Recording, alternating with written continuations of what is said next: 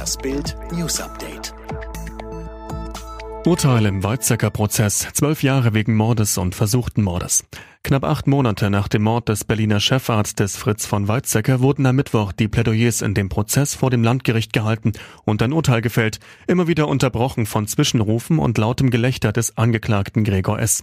Er wurde am Mittwoch zu zwölf Jahren Haft wegen Mordes an Fritz von Weizsäcker und versuchten Mordes am Berliner Polizisten der Eingriff verurteilt. Der Richter ordnete die Unterbringung in einem psychiatrischen Krankenhaus an.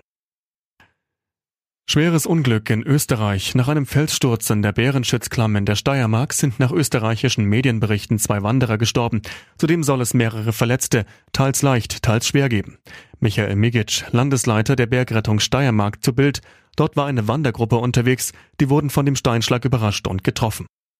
BGH-Urteil zu Schönheitsreparaturen. Mieter und Vermieter zahlen Renovierung gemeinsam. Zwei Streitfälle, wie es sie oft gibt in Deutschland. Das Thema Schönheitsreparaturen in einer Mietwohnung.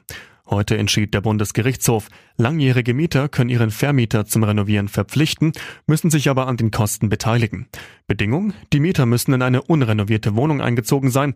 Zudem muss sich der Zustand der Wohnung seit Einzug deutlich verschlechtert haben. Nach Corona-Turnier und Partywirbel Zverev sagt Berlin-Turnier ab. Deutschlands bester Tennisprofi Alexander Zverev hat seine Teilnahme an dem Showturnier in Berlin in der kommenden Woche abgesagt. Es ist nie schön, die Chance zu verpassen, zu Hause zu spielen, aber ich werde bald zurück sein, teilte Zverev auf Instagram mit. Zuletzt war Zverev wegen seines Verhaltens in der Corona-Krise in die Kritik geraten.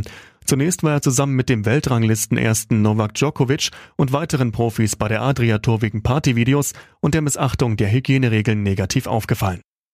Besorgniserregendes Tempo, Temperatur in Nord- und Ostsee gestiegen. Nord- und Ostsee werden immer wärmer, mit schlimmen Folgen für die Umwelt. Die Nordsee hat sich im Zeitraum 1969-2017 unter Berücksichtigung der mittleren Oberflächentemperatur um 1,3 Grad Celsius erhitzt.